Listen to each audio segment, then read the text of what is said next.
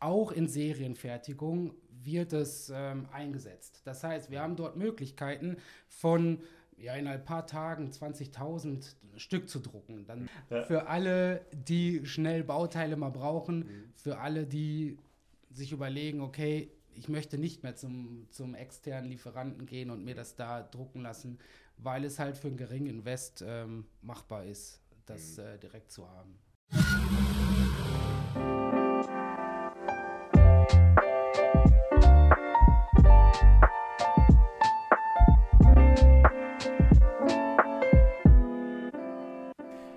Herzlich willkommen im Printroom, im Printroom der Mark 3D, dem 3D-Druck-Praxis-Podcast. Wir stellen euch hier immer wieder neue Anwendungen und Technologien aus dem Bereich der additiven Fertigung des industriellen 3D-Drucks vor. Heute bin ich hier mit Jan Gese, freue ich mich sehr drauf. Ich freue mich auch, vielen Dank.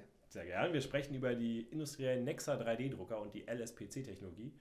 Ja, Jan, warum Nexa 3D? Nexa 3D ist ein Druckerhersteller aus den USA, Kalifornien die verschiedene Technologien anbieten. Einmal den Resin 3D-Druck und auf der anderen Seite einen QLS 3D-Druck, einen Pulver 3D-Druck. Und wir haben uns von der Mark 3D aus fokussiert auf den Resin 3D-Druck und haben zuvor oft oder lange im Markt geschaut, was gibt es da, was kann man da erreichen. Wir sind ja von der Mark 3D aus schon in den FDM-Druck lang unterwegs gewesen, haben aber immer wieder Anfragen bekommen, die wir so nicht abdecken konnten und haben uns dann überlegt, okay, schauen wir mal, was noch so geht. Und da haben wir uns Nexa im Speziellen angeschaut und haben die Maschinen für sehr gut befunden. Die Maschinen sind einmal sehr schnell, das heißt, wir können mit der Technologie, die dort verwendet wird, ein Layer in einem Schuss belichten und damit quasi, egal wie viele Bauteile auf der Bauplattform, ähm, in der gleichen Zeit drucken. Nexa 3D hat sonst noch den Vorteil, dass sie mit einer speziellen Membran arbeiten. Da gehen wir gleich noch drauf ein, würde ich sagen. Und ähm, verschiedene Materialien, die gedruckt werden können. Das heißt, wir haben nicht, sind nicht beschränkt auf eigene Materialien, sondern Nexa benutzt Partner, Materialpartner und setzt diese ein, die Materialien, die dort entwickelt werden. So ist man da offen, sag mal, auch links und rechts mal zu schauen, gibt es noch andere Resins, die man verwenden kann. Spannend. Du hast eben schon angesprochen, die Technologie, die dahinter steckt. Da hat Nexa was Eigenes. Wie nennt sich die Technologie und was äh, hat die Besonderes? Ja, da würde ich ein bisschen weiter ausholen. Wir mhm. haben nämlich dort, ich sag mal, im Resin 3D-Druck, ähm, ich sag mal, drei Verfahren, drei Arten. Einmal den SLA-Druck, wo mit einem Laser punktuell ausgehärtet wird.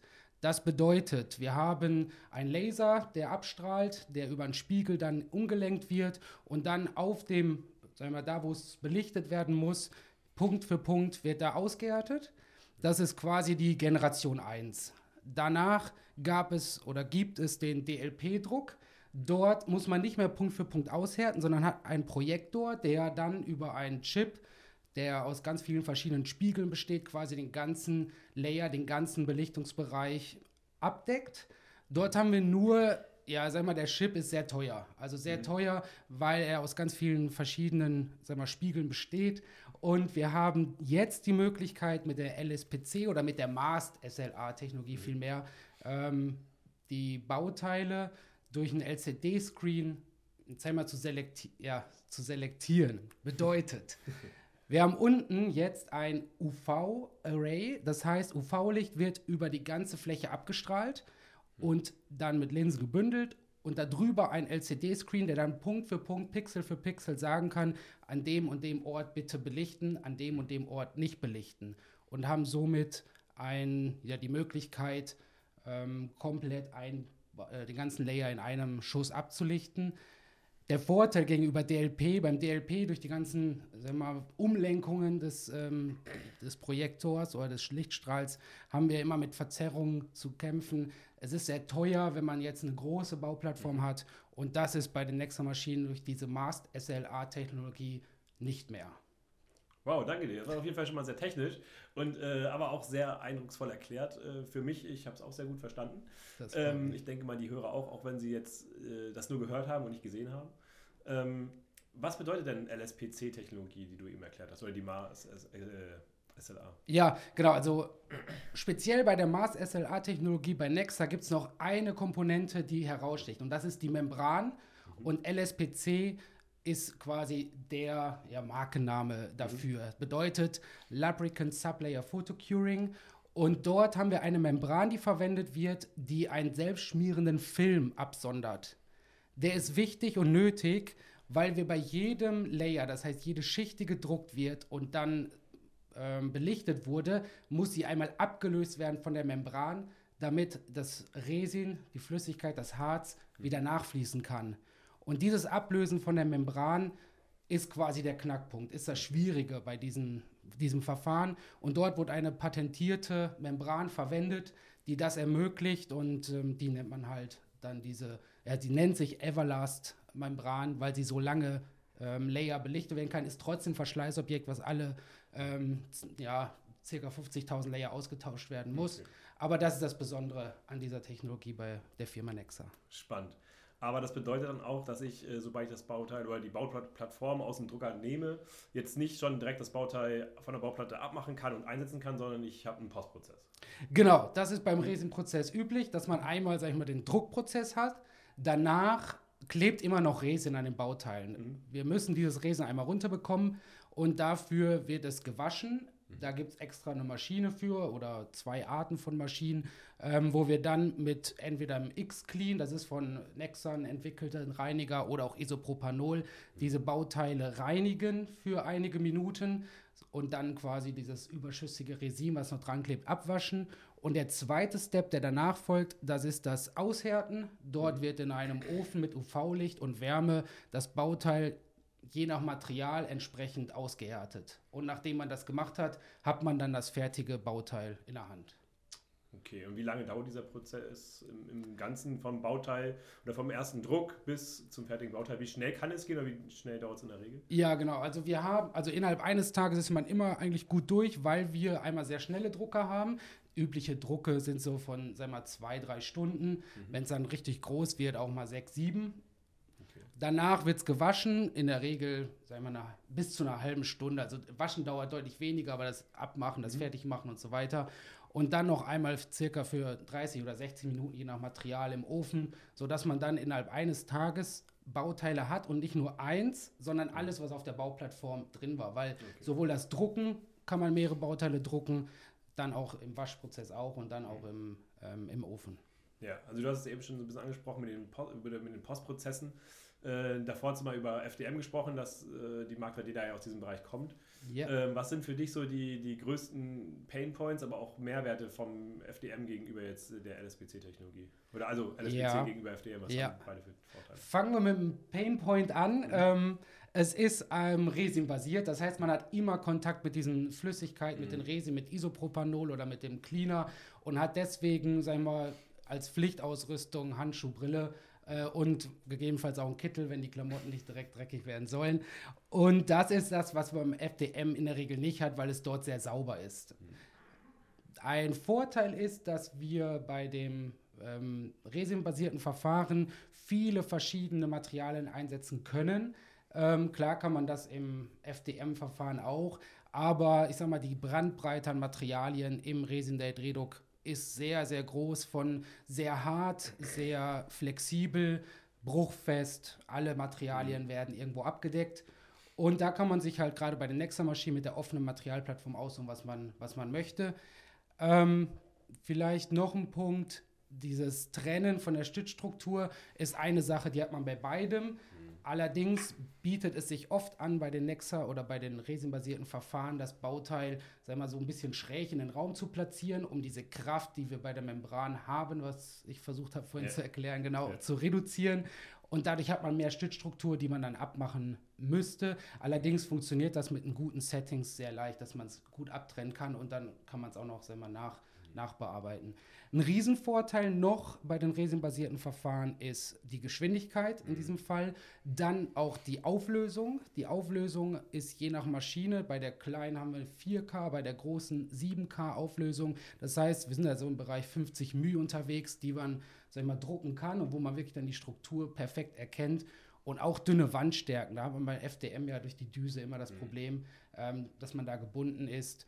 Aber da sind wir von Wandstärken 0,3 ähm, ist okay. kein Problem. Also kriegen wir gut, gut abgebildet. Ja, du hast eben über die äh, Materialien schon gesprochen, dass es da viel gibt. Ähm, Wie sieht das bei Nexa aus? Wie viele gibt es? Mit wem aber wird da zusammengearbeitet? Also sind über 30 Materialien, sag ich mal, direkt fertig validiert. Okay. Heißt, man geht auf den Drucker, wählt das Material aus, alle Settings passen Plug und am Ende. Plug and Play mhm. kommt so raus. Cool. Darüber hinaus gibt es aber noch ganz, ganz viele Resins mhm. von BASF, von Loctite, von mehreren anderen Anbietern. Und dort haben wir dann die Möglichkeit, die auch zu beziehen, auch reinzutun. Dafür braucht man vielleicht als Nebensatz einmal die Pro-Software. Ähm, das ist dann quasi ein erweitertes Softwarepaket. Aber dort kann man dann die ganzen Einstellungen vornehmen, die man braucht, um halt auch damit äh, erfolgreich zu arbeiten. Stark. Du äh, hast eben auch über die Geschwindigkeit gesprochen, dass es halt so schnell geht. Ja. Was bedeutet das äh, konkret? Können wir dann ähm, nur viele Bauteile abdecken? Können wir Serie drucken? Können wir Kleinserie drucken? In welche Richtung geht das da? Wo, woran, oder woran kann ich denken, wenn ich jetzt an, an Nexa denke? Ähm, in zwei Richtungen. Einmal, wenn man verschiedene Prototypen haben möchte, die sehr schnell einfach zu haben. Sei mal, mhm.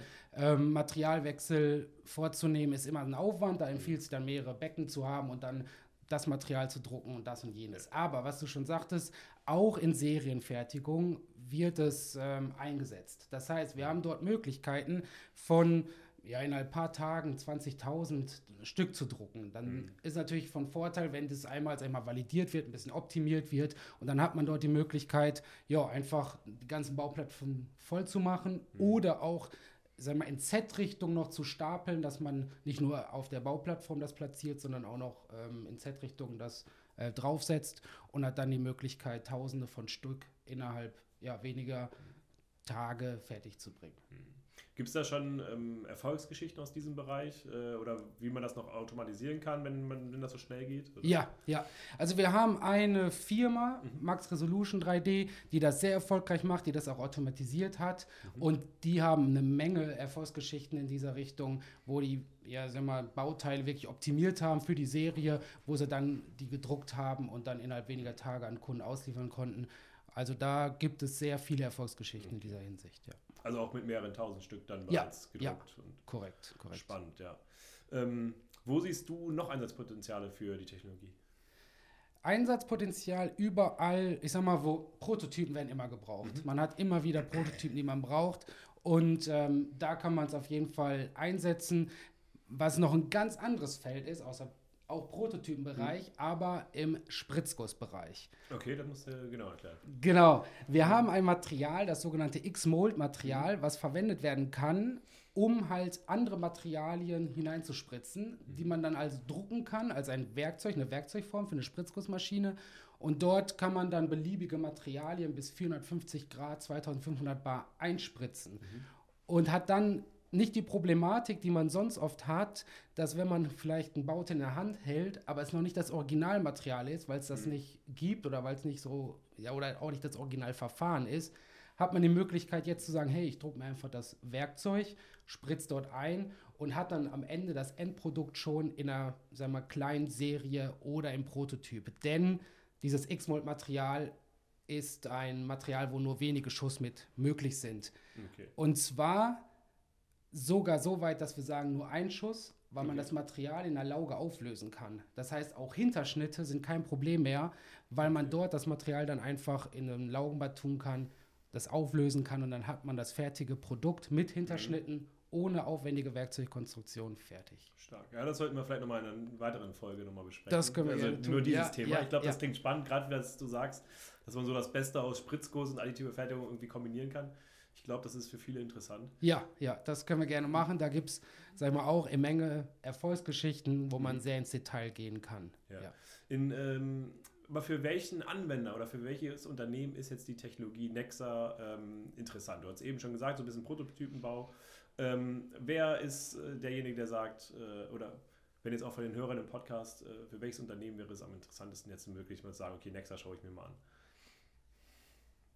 Eigentlich für alle, die irgendwo ähm, was entwickeln, ja. für alle, die schnell Bauteile mal brauchen, mhm. für alle, die sich überlegen, okay, ich möchte nicht mehr zum, zum externen Lieferanten gehen und mir das da drucken lassen, weil es halt für einen geringen Invest ähm, machbar ist, das mhm. äh, direkt zu haben. Ja. ja.